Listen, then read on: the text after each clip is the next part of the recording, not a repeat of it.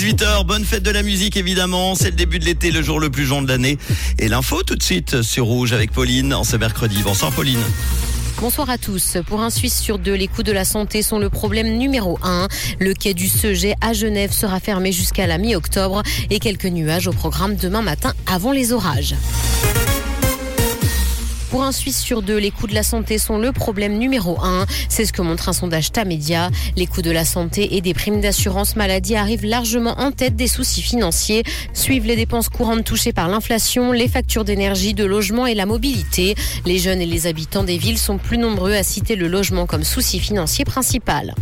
Sur la route, le quai du Seget à Genève sera fermé jusqu'à la mi-octobre. Les véhicules motorisés ne pourront plus circuler dessus dès le mois de juillet. Et ce parce que des travaux d'étanchéité du parking souterrain seront réalisés. La ville interviendra par ailleurs dans un deuxième temps pour mettre en place un nouveau revêtement phono-absorbant. Le carrefour devant l'école sera quant à lui réaménagé d'ici la rentrée scolaire et les trottoirs élargis. Météo, un front orageux très fort est attendu demain en Suisse. Le ciel roman va notamment progressivement se couvrir dans le courant de la journée. Des orages violents sont attendus avec de courtes rafales de vent et de gros cumuls de pluie. Les averses se poursuivront par ailleurs dans le courant de la nuit demain et perdront graduellement leur caractère orageux. Dans l'actualité internationale, guerre en Ukraine pour le Premier ministre britannique, il est clair que la Russie doit payer pour les destructions qu'elle a infligées. Plus de 60 pays se sont réunis à Londres pour une conférence sur la reconstruction de l'Ukraine.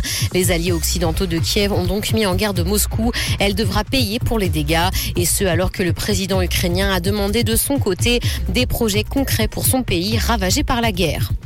WhatsApp met les appels d'inconnus en sourdine. L'application de messagerie a annoncé le déploiement de nouvelles fonctionnalités de sécurité et de confidentialité. Elle vise à lutter contre les spams et les arnaques. L'une d'entre elles permet notamment de mieux configurer les paramètres de confidentialité. Il s'agit d'un guide étape par étape qui présente ces paramètres à disposition. Musique, un chapeau de Michael Jackson sera vendu aux enchères à Paris. La vente aura lieu le 26 septembre. Il s'agit d'ailleurs du couvre-chef que le roi de la pop portait la première fois qu'il a fait le moonwalk. La pièce est estimée entre 60 et 100 000 euros et la vente aura lieu à l'hôtel Drouot. 200 lots seront vendus en tout, comme des guitares vintage notamment. Et le catalogue de la vente sera quant à lui disponible dès le 4 juillet. Merci Pauline. Retour de l'info tout à l'heure, ça sera à 19h.